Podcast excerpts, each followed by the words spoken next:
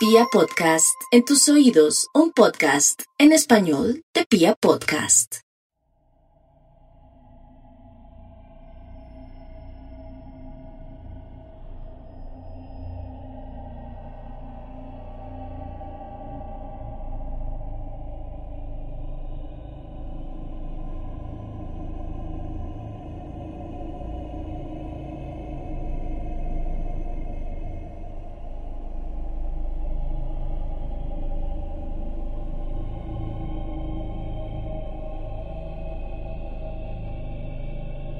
Llegamos al capítulo 15 de Serialmente en su segunda temporada. Llegamos a la mitad de temporada. Hemos visto a varias bestias relacionadas con la Segunda Guerra Mundial, pero además tuvimos que hacer una pausa para hacer alusión a las bestias que habitan y gobiernan mi país. Las bestias que siguen gobernando con miedo, con odio, y con mentiras, las bestias que culpan a la propia población por las muertes de COVID, uno de los países con mayores índices de muerte y con mayores tasas según la cantidad de población. Un país donde quien protesta amanece al siguiente día descuartizado, como pudimos verlo. Las bestias que gobiernan a Colombia. Pero volvamos a esas bestias que dieron las pautas para gobernar, esas bestias que hoy en día son ejemplo de quienes nos gobiernan, por lo menos en nuestro país. Volvamos a mediados del siglo XX, volvamos a ver a esos asesinos que vestieron uniforme verde oliva, esos asesinos que tuvieron diseño de modas directo de Hugo Boss y que portaban varias prendas con orgullo y elegancia a través del campo quemado y de las fosas comunes. Hablemos, en este caso, como ya hemos hablado, de la psicopatía colectiva. Hablemos de una sociedad rendida ante un discurso. Y es que en la diversidad inmensa que existe en una sociedad, en una comunidad o incluso en la población mundial, podemos ver distintos tipos de personas. Algunos de ellos son líderes natos, piensan por sí mismos y determinan el orden que va a tomar la gente que les rodea. Otros les gusta emanciparse, les gusta salir del orden natural y ser subversivos y siempre quejarse contra el establecimiento o quejarse contra lo que gobierna.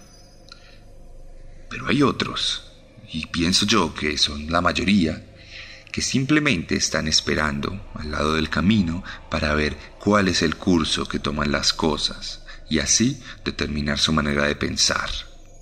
Personas que están expectantes a la orden, que están expectantes a la determinación de alguien más grande. Personas que dictaminan su vida por lo que hagan los demás. No estamos hablando necesariamente de autómatas o de víctimas. De hecho, en la mayoría de veces estamos hablando de victimarios. Victimarios que se ponen al servicio de las necesidades de los más poderosos. Personas que prefirieron anular su propia manera de pensar y que no tienen ideas propias. Adoptan las ideas colectivas como la verdad absoluta y única. Diría yo que son autómatas de la muerte. Bienvenidos a la decimoquinta entrega de Serialmente en su segunda temporada. Un podcast con contenido muy gráfico.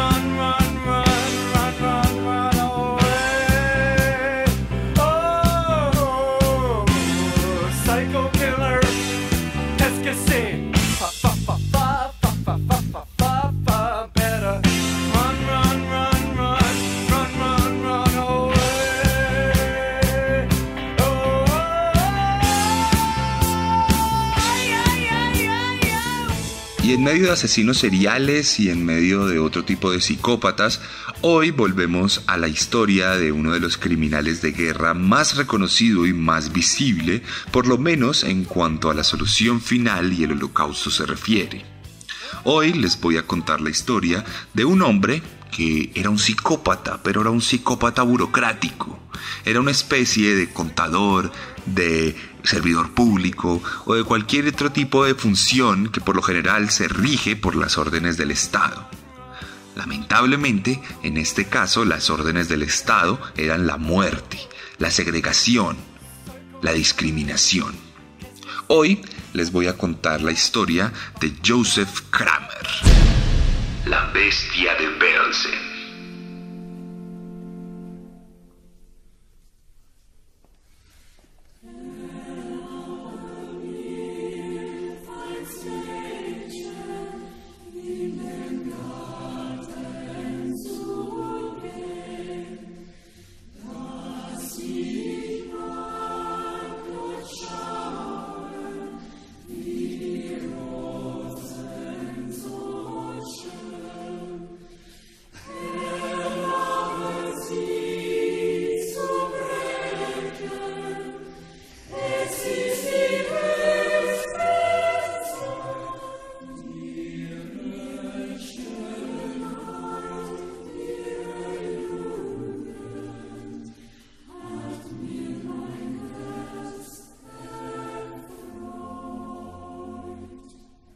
Y esta historia comienza el 10 de noviembre de 1906, cuando Joseph Kramer naciera en Múnich como el hijo único de una familia de clase media. Su padre, Theodor, y su madre, María, lo criaron con una estricta educación católica romana, por lo que desde el principio las dinámicas de orden, de subyugación y de no cuestionar la autoridad fueron absolutamente infundadas en aquel niño que nunca tuvo con quien jugar en casa y que por lo tanto siempre fue solitario, entregado a sus propios pensamientos que con el tiempo dejaron de ser propios para ser infundados por su familia. Estamos hablando de un niño que desde muy pequeño entendió que Dios estaba allá arriba para castigarnos si no seguíamos su mandato. Pero no sabíamos bien cuál era su mandato pues sabemos de sobra que aquella orden de amados los unos a los otros y de poner la otra mejilla no fue popularizada sino hasta hace poco en los nuevos discursos de la Iglesia. Pero históricamente, esa misma iglesia, por lo menos desde lo institucional, independientemente de la fe que usted profese, y se la respeto, esos estatutos institucionales tenían un interés y una agenda política. No en vano, el Vaticano jamás mostró recelo alguno ni denunció públicamente al nazismo. No en vano, se ha mantenido al margen de algunos de los peores genocidios de la historia y no ha sido hasta ahora que ha empezado a abrir la voz y alzarla frente a otro tipo de poderosos precisamente porque el mundo está cambiando. Más allá de eso, el pequeño Joseph tuvo una crianza común y corriente. No tuvo ningún tipo de trauma, ni tuvo nada que lo convirtiera en un psicópata o en una bestia desde pequeño. En este caso, en este tipo de capítulos de Serialmente, no podemos llegar a la mentalidad de las personas, no podemos analizar su psicología de la misma forma en que lo hacemos con los asesinos, porque todos estos monstruos son personas completamente normales que más adelante quedan obnubiladas por un discurso y siguen a rajatabla una orden. Por eso, los primeros años de vida de Joseph fueron absoluta y completamente normales. Hasta que en 1915, cuando tenía nueve años, la familia se trasteó de Múnich a Augsburg. Allí, el pequeño Joseph empezó a estudiar en la escuela tal como lo hacen todos los jóvenes y desde muy pequeño empezó a aprender el oficio de electricista pues era muy común en esta época que en Alemania todas las escuelas tuvieran un apartado técnico, de manera que cuando los jóvenes se graduaran tuvieran la posibilidad de conseguir trabajo y de dedicarse a cualquier cosa desde muy pequeños, abriendo sus oportunidades laborales. Así pues, para 1920, cuando Joseph tenía 14 años, ya estábamos hablando de un electricista que estaba listo para salir a conseguir trabajo. Pero en este caso, Estamos hablando de un país derrotado por la Primera Guerra Mundial. Estamos viendo un país completamente pobre, completamente en la miseria. Un país que tuvo una inflación incluso más grande que la que ha tenido Venezuela en los últimos años. Por tal razón, Joseph estuvo condenado al fracaso. Estuvo condenado a no tener oportunidades, no tuvo ninguna manera de sustentación individual, tuvo que depender de sus padres que a su vez también habían caído en la miseria. Entre 1925 y 1933, casi 10 años, Joseph tuvo apenas un par de trabajos temporales en una tienda y el resto del tiempo se dedicó a deambular por ahí, se dedicó a quejarse, se dedicó a nada. El desempleo naturalmente trae otra serie de problemas, las frustraciones, los miedos y todo tipo de cosas que surgen en nuestra cabeza cuando la incertidumbre es ley. Por eso, Joseph, en este punto de su vida, siendo un joven apenas de 25 o 26 años, se convirtió en una persona tremendamente influenciable, una persona que desesperadamente buscaba una salida, buscaba algún tipo de salvador, alguien que le dijera que podía ser mejor, que esa frustración del desempleo y esa incertidumbre laboral podían ser eliminadas. Y sí que encontró resultados pronto. Joseph encontró a su propio Salvador, encontró a su líder, a esa persona que le diría qué hacer, que le diría qué pensar y que facilitaría su vida a través de unas palabras mágicas que regirían a una nación entera. En 1931, Joseph Kramer se unió al partido nazi y por derecha, un año después, se uniría a las Stuffelstaffel, a las SS, ese ejército paramilitar, el brazo armado de ese mismo partido nazi. Desde este momento, su vida cambiaría radicalmente porque ya no sería un simple electricista que buscaría trabajo, sino que se convertiría en el miembro de un partido, en el miembro de una colectividad. Su pensamiento individual sería anulado y sería reemplazado por una serie de discursos que regirían su vida por completo. Luego ya no tenía que cuestionarse nada, ya no tenía que pensar, ya no tenía que juzgar a alguien, pues lo juzgarían por él. Ya no tendría que aborrecer a nadie, pues lo aborrecerían por él. Le dirían qué hacer, qué pensar, cómo actuar.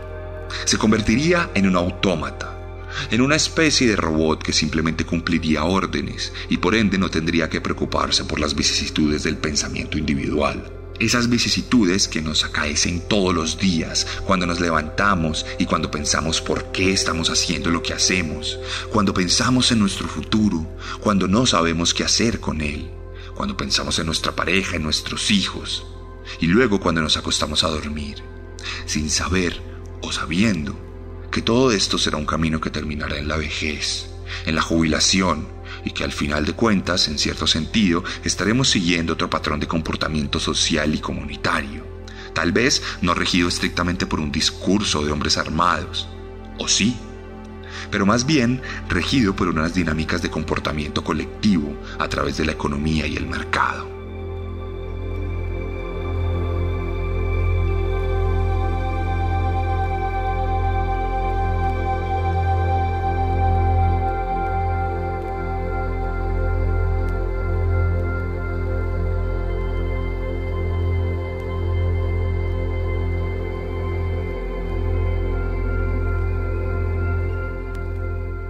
Cuestión que en este punto la electricidad quedó de lado y en las SS Joseph Kramer se convirtió en un guardia. Fue entrenado específicamente para cuidar prisioneros. Fue criado como un ser militar implacable, el cual fue deshumanizado de muchas maneras. Se le enseñó que las personas que portaban uniforme de rayas, una pijama típica de los campos de concentración, dejaban de ser humanos y se convertían en números, números por los cuales él tenía que responder, números cuyo rendimiento tenía que optimizar. Un entrenamiento que duró dos años y que terminó con su asignación al campo de concentración de Dachau, uno de los primeros campos establecidos por los nazis en Alemania. A este campo eran enviados inicialmente los prisioneros políticos, los disidentes, los homosexuales y los comunistas principalmente, Más adelante, cuando el poder de los nazis se hizo mucho más fuerte en la esfera pública, empezaron a llegar judíos, hombres y mujeres despojados de todo y enviados a un campo a sufrir, a trabajar y a ser tratados como ciudadanos de segunda clase. En este punto, Kramer no era más que un guardia, una persona de bajo rango simplemente seguía órdenes, que llevaba a un prisionero de un lado al otro, que verificaba que siguieran trabajando y que los ordenaba para darle gusto al Oberführer del lugar. Pero era tan bueno Kramer en su trabajo, era tan diligente, era tan sagaz a la hora de seguir órdenes, que pronto empezó a ascender, empezó a abrirse su camino, a través de los cargos, a través de los rangos y a través de sus propios compañeros. En 1935 y 1936 fue transferido a los demás campos alemanes, a Sachsenhausen y a Mauthausen, campos en donde empezó a tener cargos directivos, donde ya no era un simple guardia, sino que tenía a su cargo a simples guardias.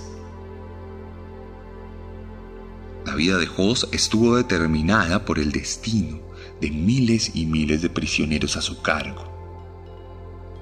Su vida, más que la de un psicópata, era la de un técnico. Se sentaba por las noches y hacía informes, llenaba listas con los números tatuados en los prisioneros, mientras allí afuera en el campo miles de hombres eran ejecutados, asesinados, eran golpeados y torturados Toda esta realidad era transformada como un informe. Conglomeraciones, reubicaciones, castigos y todo tipo de términos técnicos que se convertían en un papel, que se convertían en una firma y que terminaban por darle aún más mérito a la carrera de Joseph Kramer. Mérito que cuando la guerra empezó en 1939 y se dio la invasión a Polonia, terminaría con su transferencia al mayor campo de concentración en la historia de la humanidad, el más terrible y en aquel donde murieron más personas. Auschwitz. Un lugar comandado por Rudolf Hoss, otro de los criminales de guerra más reconocidos de la historia del Holocausto. Allí, Kramer se convertiría en uno de los hombres más importantes del lugar era la mano derecha de Hoss, y su labor se refería inicialmente a ver cómo se podía montar el campo de una manera más óptima, cómo el trabajo de la mano de obra esclava, judía, eslava, comunista, negra y cualquier otro tipo de indeseables por aquel entonces, cómo esa mano de obra se podía volver una fuente de ingresos constante para el pueblo alemán, cómo podían sustentar su economía en esa gente que no recibía nada a cambio, que simplemente recibía odio, golpes y cualquier tipo de vejamen, como bien sabemos que se cometió en aquel lugar. Kramer se convirtió entonces en uno de los técnicos más importantes de las fábricas que rodearon aquel campo de concentración.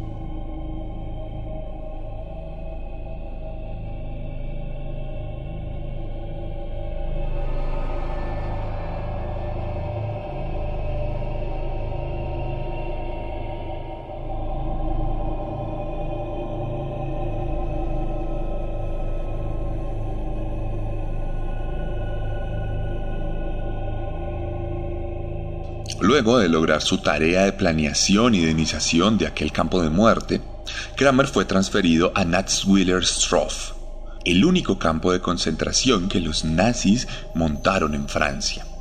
Su propio trabajo, su propia manera de seguir órdenes y de seguir el pensamiento de otros lo llevó de Alemania a Polonia y luego a Francia.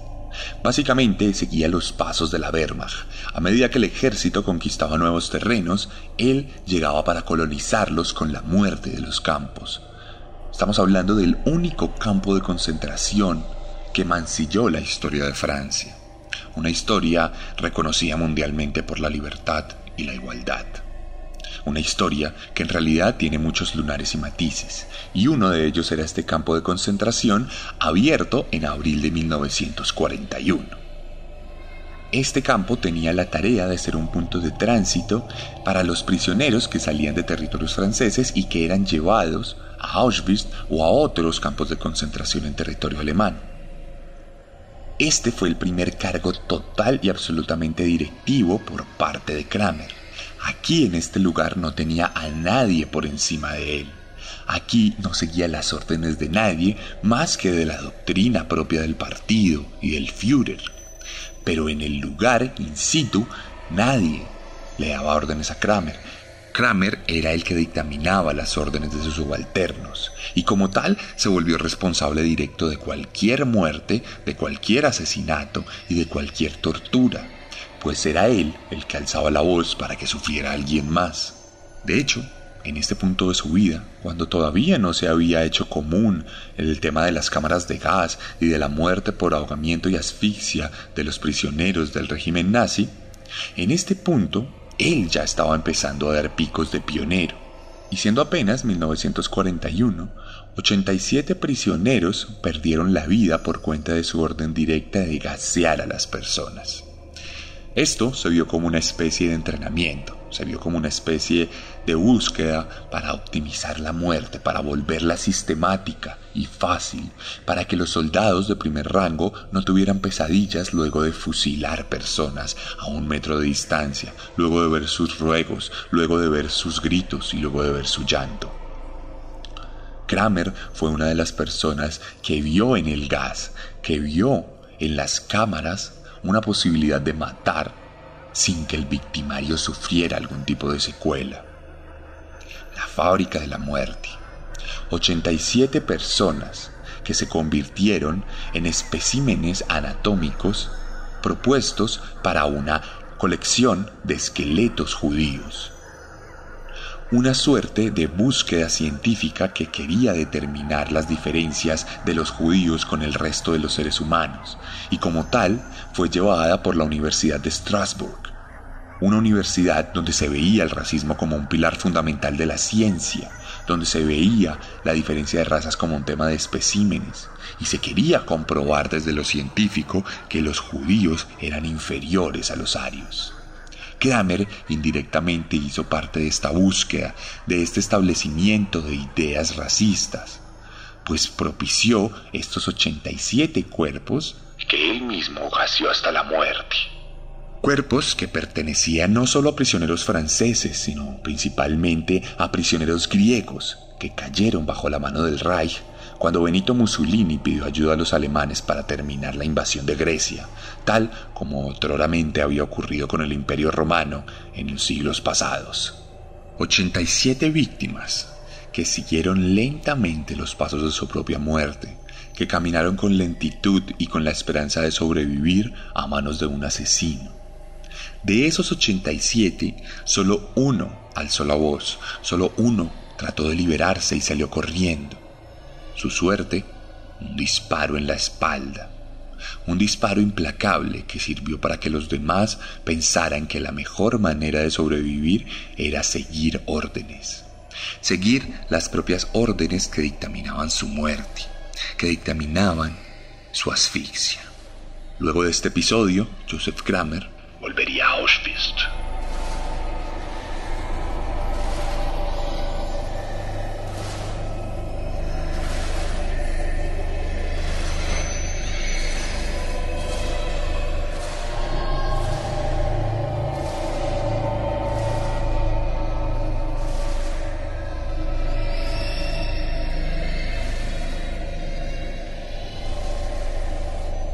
De vuelta a territorio polaco, Kramer fue promovido a Hauptmannführer, un cargo de la CSS que era equivalente a capitán.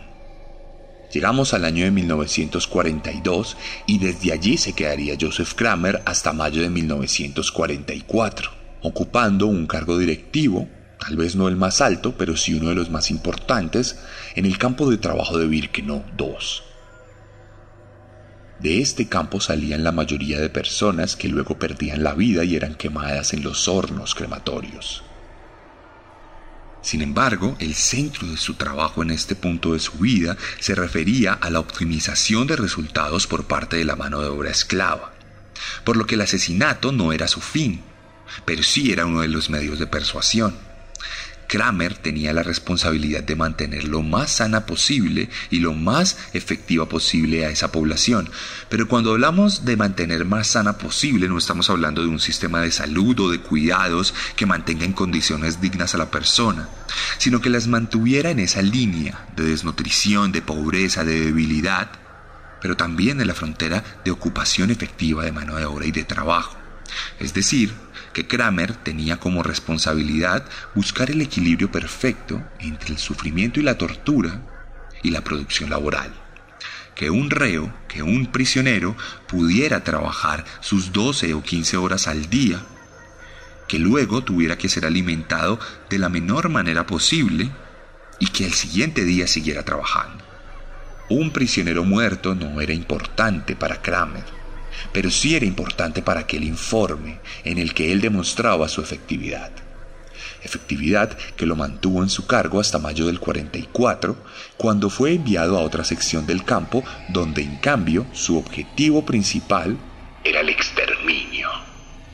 En este punto de su vida, Kramer mostró las garras como nunca antes las había mostrado. La orden había sido dictaminada de otra manera, ya no tenía que pensar en productividad para el trabajo, sino que tenía que pensar en productividad para la muerte. Tenía que mostrar resultados de las personas que perdieron su vida en Auschwitz. Tenía que mostrar resultados de esa máquina aceitada de guerra. Tenía que mostrar resultados de las cámaras de gas, de los hornos crematorios, del rendimiento de los Sonderkommando, del rendimiento de sus propios subordinados. Y por ende, empezó a estar directamente conectado con la muerte.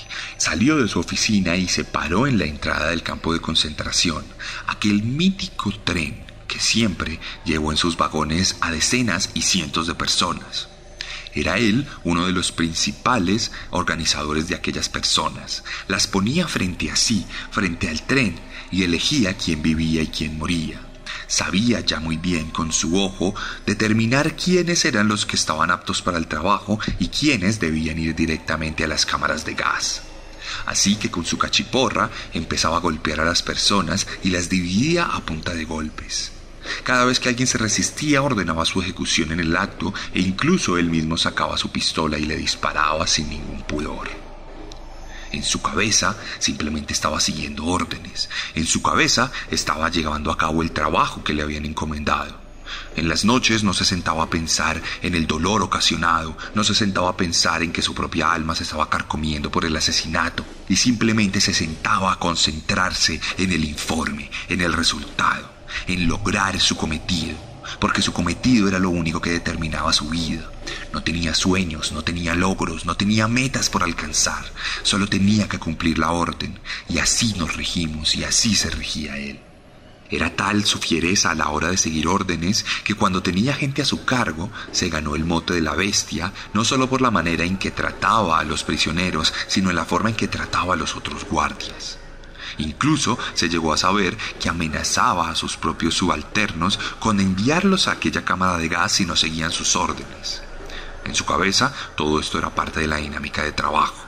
En su cabeza esto simplemente determinaba la efectividad con la que cumplía su misión y como tal las condecoraciones que recibiría por su propio buen trabajo. Sin embargo, la guerra no daba espera. Los rusos seguían avanzando por el frente oriental los alemanes ya no estaban en condiciones de atacar y simplemente se defendían, retrocedían y retrocedían, veían ante sus ojos como la tierra conquistada volvía a manos de su poseedor. Y luego llegaron a Polonia. Pronto aquel campo tenía que ser cerrado, y Kramer fue entonces transferido a Bergen-Belsen. Aquel mítico campo del cual ya hablamos aquí en Serialmente en el primer capítulo cuando revisamos la vida de la hiena de Belsen aquella mujer que respondía al nombre de Irma Gritschi y que se convirtió en la mano derecha de este hombre. Fue Kramer quien dio las órdenes de Gritschi. Aquel látigo implacable, aquellos sufrimientos, aquellos vejámenes cometidos en aquel lugar, estaban bajo la responsabilidad de Kramer.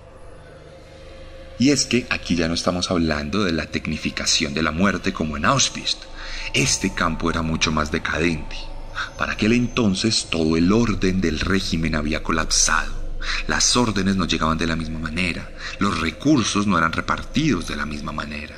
Todo iba para el frente, todo procuraba contener a esas hordas implacables soviéticas. Unas hordas implacables que pronto llegarían a las puertas de casa. Pero mientras tanto, Kramer se mantuvo estoico, como el burócrata que era, como el peón tecnificado para el asesinato. Una persona que tuvo a su cargo a más de 60.000 reos en Belsen y cuyo rendimiento era mostrado con preocupación en los informes de aquel hombre, pues todas las noches, luego de torturar personas, de dispararles y de botarlas a fosas comunes, se preocupaba por los números que mostraba para sus superiores. Mientras allí afuera, 200 o 300 personas morían como consecuencia de una epidemia de tifus, él adentro simplemente escribía con preocupación y pedía al Reich que mandara recursos para poder optimizar el rendimiento del campo. Un técnico que convirtió la muerte en un documento.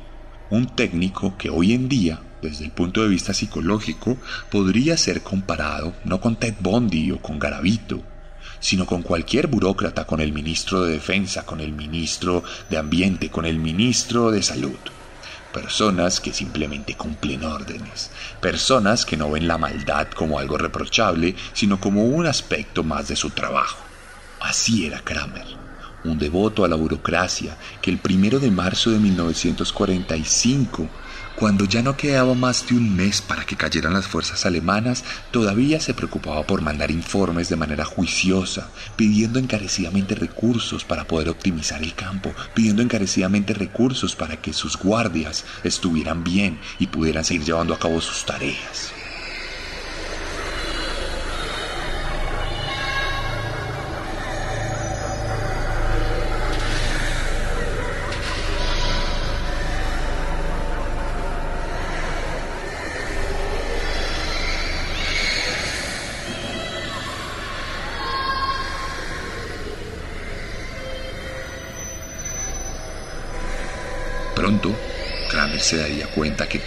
Terminado.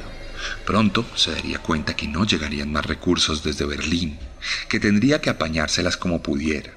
Se dio cuenta entonces que no tenía sentido seguir con el orden y el comportamiento del campo, por lo que determinaría que todos los presos tendrían una vida libre, pero una vida libre dentro de las inmediaciones.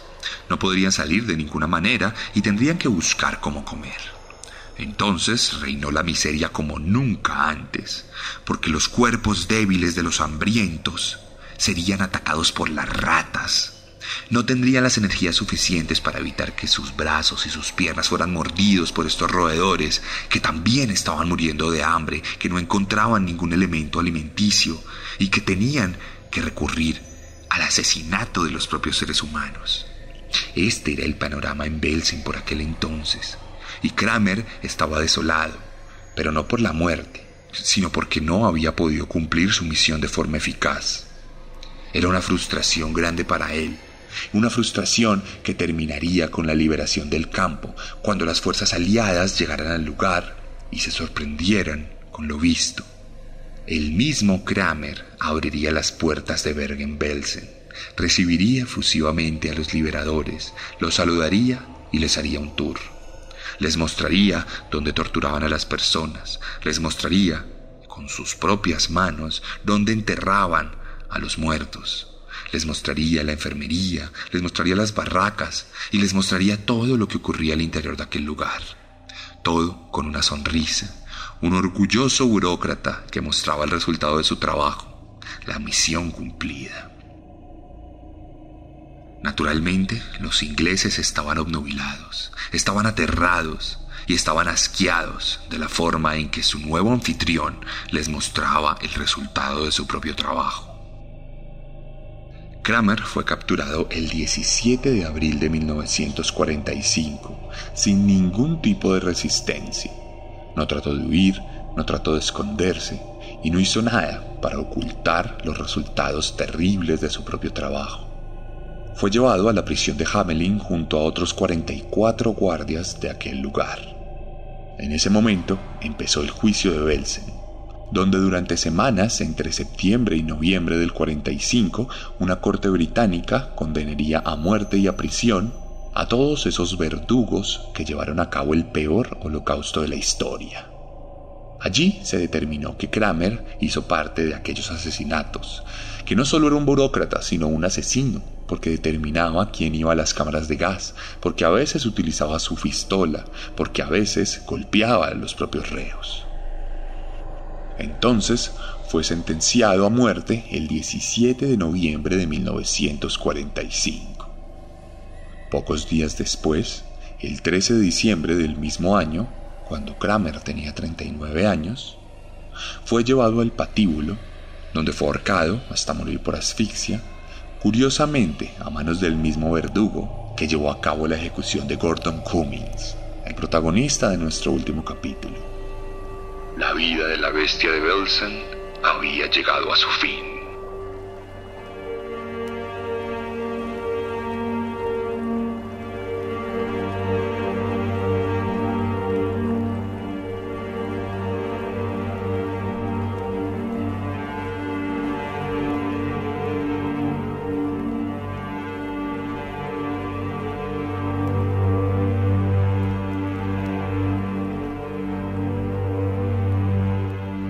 Kramer es la vida de cualquier persona que determinó su pensamiento, su actuar y su sentir por los tiempos. Kramer, más allá de los asesinatos y de las torturas cometidas en su lugar de trabajo, Kramer no se diferencia del contador que lleva a cabo cualquier tipo de declaración como si se tratara de un día a día. Kramer no se diferencia de aquel policía que se viste para matar y para proteger un status quo en las calles de Colombia, de Venezuela y del mundo. Kramer no se diferencia del soldado que ejecuta civiles para dar resultados de guerra. Kramer no se diferencia del político que niega los asesinatos, no se diferencia del periodista que miente, no se diferencia de ninguno de los eslabones del establecimiento en distintos países no se diferencia de quienes asisten a los que gobiernan. Kramer es un peón, como son peones todos aquellos que nos rodean y nos sumen en la miseria que vivimos. Kramer es un ejemplo de vida, es un ejemplo de comportamiento. Es un engranaje más en esta maquinaria de la humanidad.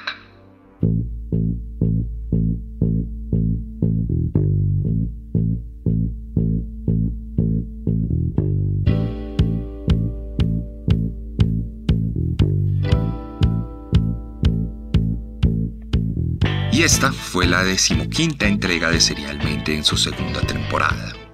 Si les gustó esta historia, les voy a pedir encarecidamente que la compartan en sus redes sociales, que se la muestren a una persona, que se la muestren a un amigo, a un enemigo, a un familiar. Que si hay alguien por ahí que le gusta las historias de psicópatas, seguramente le va a gustar serialmente. Que si les gusta este tipo de narrativa, seguramente les va a gustar serialmente. Que si les gusta el podcast, seguramente les va a gustar serialmente. No duden en compartirlo, porque esa es la mejor forma que tienen para ayudar a nuestro podcast, para que crezcamos, para que la comunidad serial sea otro tipo de comunidad y cada vez seamos más grandes. Y por ende, cada vez podamos hacer más eventos, más encuentros y más experiencias sonoras de la mano de Pia Podcast. Recuerden, además, que tengo otro podcast disponible para ustedes. Un Día de Furia, en cual está también en YouTube, en Spotify, en Deezer y en muchos lugares para que lo puedan escuchar un día de furia. También recordarles que ya llevamos más de 60 capítulos de Serialmente y que todos están disponibles en las plataformas de Pia Podcast y también en Spotify y en Deezer. Si les gusta mucho esta forma de narrar, estoy seguro que les va a gustar también la forma literaria que tengo para contar historias.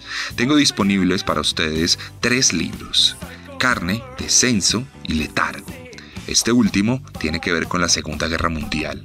Así que si usted ha disfrutado la segunda temporada de Serialmente, estoy seguro que va a disfrutar el doble mi libro, Letargo. Si están en Colombia, pueden adquirirlo en cualquiera de las librerías o escribirme directamente a mis redes sociales, arroba el arracadas, arroba el guion bajo guion bajo arracadas.